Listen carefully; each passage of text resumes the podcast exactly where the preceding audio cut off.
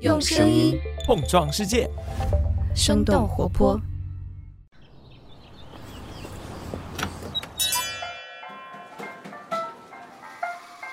您的生动早咖啡好了，请慢用。嗨，早上好呀！今天是二零二一年的十一月三号，星期三，这里是生动早咖啡，我是来自生动活泼的梦一，几条商业科技轻解读，和你打开全新的一天。不知道最近当你在逛街的时候，会不会发现各种各样新型的美妆集合店，不知不觉多了起来。从画眉、黑洞、Wow Color 到 KKV，一系列超级大店霸占了街头巷尾，同时也霸屏着小红书等等社交媒体平台。精致的口红墙、拍照打卡区，让这些门店成为了美妆市场新网红的同时，也受到了资本的青睐。不少的品牌完成了多轮融资，甚至是有品牌已经估值超过了十亿美元，成为了行业超级独角兽。当这些美妆集合店品牌以新零售物种的姿态不断崛起的同时，一些行业内的老牌劲旅们正在遭遇他们的中年危机。丝芙兰、莎莎国际营收逐年下降，万宁屈臣氏大规模撤店，Space NK 退出中国。和老品牌相比，这些新式美妆集合店到底新在哪里？他们为什么会在这几年不断的涌现？那他们都有些什么样吸引消费者的绝招呢？那我们在几条商业科技动态之后，和你一起来关注。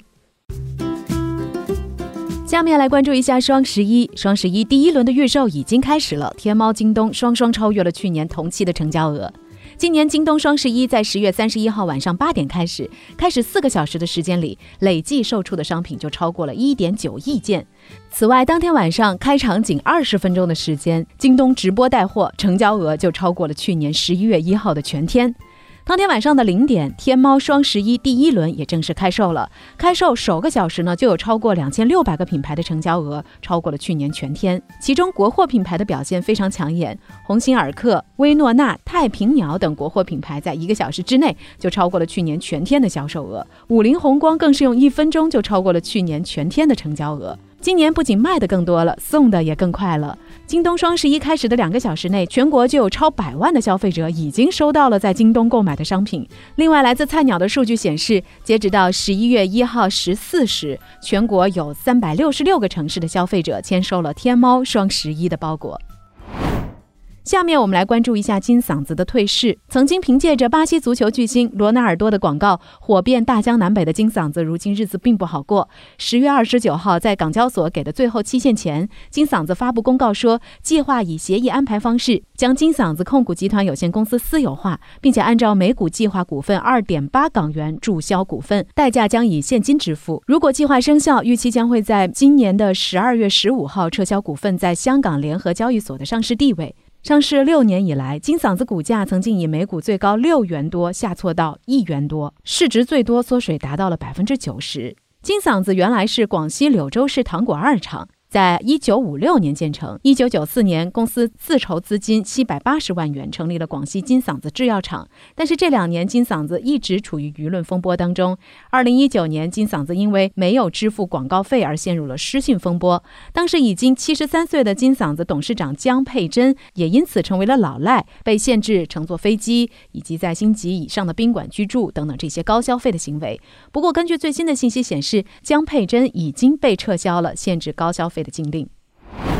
下面的时间，我们来关注一下苹果新隐私政策所导致社交平台的亏损严重。根据《金融时报》十一月一号的报道，苹果隐私政策的更新导致 Facebook、Twitter、YouTube 和 Snapchat 母公司 Snap 在今年第三和第四季度一共损失了九十八点五亿美元。今年四月，苹果开始实行新的隐私政策，要求应用程序在跟踪用户行为、提供个性化广告之前，必须获得用户的许可。不出意料，大多数的用户都会选择不授权许可，这就导致了广告商无法精准定位目标人群来投放相应的广告，从而也就削减了在这些社交平台在广告上的收益。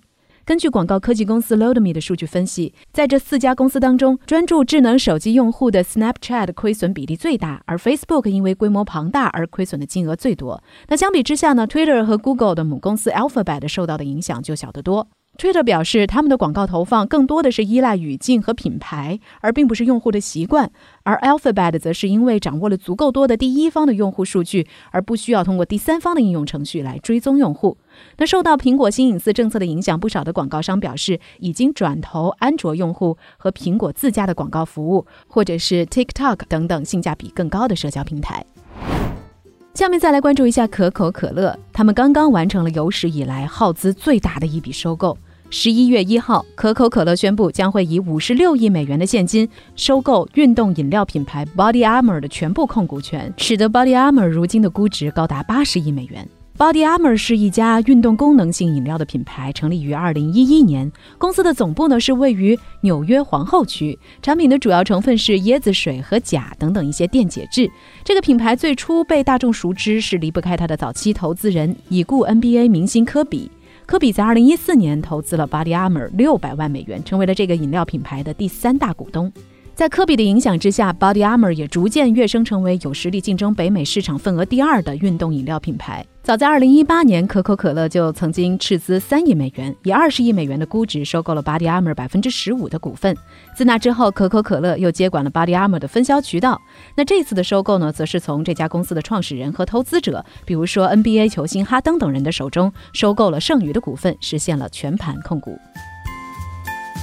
下面的时间，想要和你一起逛逛美妆店。如果说是在两三年前说到美妆集合店，很多人第一反应是屈臣氏、丝芙兰、万宁等等这些品牌。然而近些年来，屈臣氏们的日子并不好过，业绩下滑，营收负增长。为了节约成本，不少的传统美妆店品牌都出现了大范围的关门撤店的情况。然而与此同时呢，一些新式美妆集合店却不断的涌现，比如说黑洞、画眉、The Colorist、Well Color 等等大型美妆集合店都陆续的出现，并且凭借着资本的助力，整整个新型美妆集合店的行业都进入了跑马圈地的阶段。那么，这些新式美妆集合店火速出圈的原因到底是什么呢？他们又是靠什么来捕获这届年轻消费者的？我们在一条小小的早咖啡动态之后，马上和你来了解。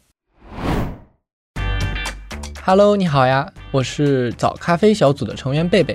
下面是一则由我为你带来的早咖啡动态：生动早咖啡的内容研究员持续招聘中。如果你对商业科技领域有着浓厚的兴趣，同时具备出色的逻辑分析和洞察力，善于文字表达，喜欢播客，欢迎你来加入我们。你可以投简历至 hr at 生点 fm，或者在生动活泼的公众号中回复关键词入场券，了解更多信息。期待你的加入，来和我们一起生动活泼地解锁更多新技能吧。好的，动态播报结束，下面请继续收听我们的节目吧。不久之前，一家叫做 Only Ride 读写的美妆零售连锁品牌宣布。他们完成了由云木资本投资的四千五百万元的 A 轮融资。根据了解，这家美妆连锁店目前在国内已经开出了二十九家门店，覆盖了十五个省份和直辖市。而另一家主打高端美妆的零售品牌黑洞，也在稍早前完成了一亿美元 A 加轮的融资，目前的估值呢是十亿美元，跻身成为了行业超级独角兽。最早布局仓储式美妆集合店的画眉，更是凭借着当时的五家门店，拿下了五十亿元的估。估值。半年开了九家店的喜然，被称为线下版的小红书。大众点评显示，他们的门店现在有十三家，入驻三百多家的品牌，超过四千款的产品。另外，名创优品旗下的 Well Color 彩妆集合店，也在今年三月获得了五亿元 A 轮融资。目前营业中的门店呢有三百家左右，已经入驻超过三百多个品牌，六千多种的商品品类。来自界面的文章显示，二零二零年国内新增超过二百三十三万家化妆品的相关企业。即使说在疫情期间新增的企业仍然保持了百分之三十的增速。另外，来自艾瑞最新发布的行业报告显示，去年中国美妆集合店的行业市场规模是四百一十九亿元，其中新型美妆集合店占比接近百分之八。随着新型美妆集合店行业由萌芽期向稳定发展期过渡，这部分的市场份额占比有望在两年之后提升到。百分之十六左右，市场规模的预期呢，也将会达到一百三十亿元。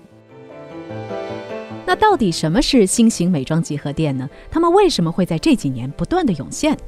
美妆集合店呢，是一种集多品类、多品牌化妆产品在一家门店的线下零售业态。传统的美妆集合店的主要代表呢是丝芙兰、还有屈臣氏等等。那在他们发展的时代，特征是信息不对称，消费者购买渠道相对较少。但是随着电商的发展，再加上各种社交平台的出现，消费者开始不再依赖线下渠道来获取产品。于是近些年来，一大批小而美的美妆品牌，特别是新锐国货美妆，都在线上诞生了，而且在不断。的吸引着越来越多年轻的消费者。然而，对于品牌方来说，由于近些年来线上流量越来越贵，线上宣传和推广的玩法都面临着创新困难的境况，他们急需要找到新的破局点。与此同时，对于想要购买美妆的消费者来说，线上购物最大的痛点就是图片和实物不符、被种草之后踩雷等等。那基于这样的环境，再加上新零售概念的推动，许多的品牌都开始重新拥抱实体经济，共同来争夺线下这一块蛋糕。但是对于绝大多数诞生于线上的品牌来说，目前还很难开设自己专门的线下店。再加上传统美妆集合店的代销模式占比比较高，销售风险大多呢都需要品牌方来承担，而且账期相对比较长。于是，在品牌授权方面更宽松、成本相对较低的新型线下美妆集合店，就在这样的背景之下诞生和发展了起来。当你走进一家新型美妆店的时候，你就会发现和屈臣氏或丝芙兰不同，这些店里基本上不会再有导购跟着你来询问。这些店呢，大多都是开放式的购物环境，也会有大片的试用区域，而且他们还会根据爆款的风向对店里入驻的品牌进行快速的迭代。所以，比起无聊的大牌专柜和传统美妆集合店的捆绑式的消费，这些新型美妆店可以让你不再需要看导购的脸色，自由的试妆。也就是说，你完全可以做到素颜进去，全妆。装出来。如果仅仅是开放的空间和自由的试用，肯定是不足以吸引那么多的年轻消费者的。那接下来的问题是，这些新型美妆集合店能够火速出圈背后的原因有哪些呢？原因一：丰富而且又契合消费需求的品牌矩阵。根据艾瑞咨询调研数据显示，有超过百分之七十的消费者前往新型美妆集合店购物，是因为可以买到传统美妆店没有的品牌和产品。传统美妆集合店的选品策略是以国际大牌、老牌国货以及自营品牌为主。相对来说，传统美妆店更加具有话语权，对于新锐品牌大多是持有保守态度，比较强势。而新式美妆集合店一方面呢是积极的拥抱国潮，吸引新锐的品牌入驻；另一方面，他们也会布局国际大牌和一些日韩的小众品牌，选品也就比较全面。比如说，被称为彩妆界名创优品的 Wow Color，他们主要瞄准的是十八到二十八岁的。年轻人群最初呢是以国货爆款彩妆为切入点，之后呢又融入了国际知名护肤品牌以及海外的小众品牌，共有超过三百个品牌入驻，六千多个商品品类。那这家背靠着腾讯、高瓴资本的新型美妆集合店，在半年的时间里，实现了在全国一线商圈开出近三百家门店的成绩。他们也计划在明年呢开到一千家。原因之二，场景体验感强。来自艾瑞咨询调研的数据显示，半数左右的消费者认为，去导购化的服务方式和可供打卡的门店设计是他们选择新型美妆集合店的主要理由。零售门店不再仅仅是售卖产品的场所，更是品牌和消费者互动和共同创造的体验空间。而在这一点上，就不得不提到一个品牌——黑洞。这个品牌在武汉开出首店之后没多久，相关的内容就成为了小红书上的热门笔记。四个月不到的时间里，他们又在广州和深圳两个地方高调开店。特别是他们在深圳的门店，直接联手擅长复刻市井文化的文和友，定制出了一个黑洞深圳文和友全球旗舰店，打造了一。个时空地下城，占地面积接近一千平方米，相当于五到六个屈臣氏门店的大小，也是深圳文和友内面积最大的店铺。那走进这家店，你会发现它的装修风格非常前卫，斑驳的墙体、仙人掌造型的多媒体艺术装置，你还能随处看见太阳系、星球等宇宙元素的静态装置，同时还融入了演奏乐器的艺术家。试想一下，对于注重强体验的 Z 世代来说，与其去一家没有新意的门店买一款化妆品，不如躺在家里刷刷手机、网上下单来解决。而黑洞这一类几乎把美妆零售都做成了 cosplay 的品牌，在场景体验上，当然就更能够抓住消费者逛展、打卡、购物一举多得的心思。原因三：小样经济加强消费尝鲜感。根据艾瑞咨询的调研数据显示，有接近百分之五十的消费者会为了购买通常被称为小样的试用装而前往新型美妆集合店来消费，而每个月化妆品的消费金额在三百到五百元之间的用户，也是最容易被小样吸引的。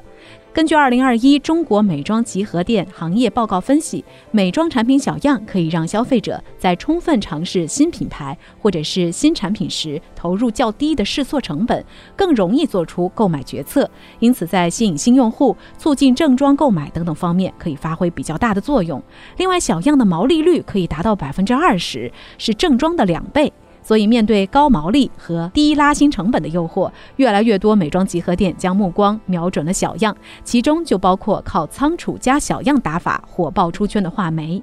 走进画眉店里，你就能够看见堆积如山的小样。有人形容这些大牌小样的堆放方式，有点像是超市里的散装糖果。而这些小样的价格，也是让很多的消费者无法拒绝的。低成本的尝鲜体验，外加适合拍照的门店设计和仓储式的购物形式，让画眉几乎每开一家门店就能够吸引不少消费者前去排队打卡。目前，他们已经完成了 A 轮、A 加轮融资，投资方包括高瓴资本、黑蚁资本等等。画眉当前的估值呢，已经高达五十亿元。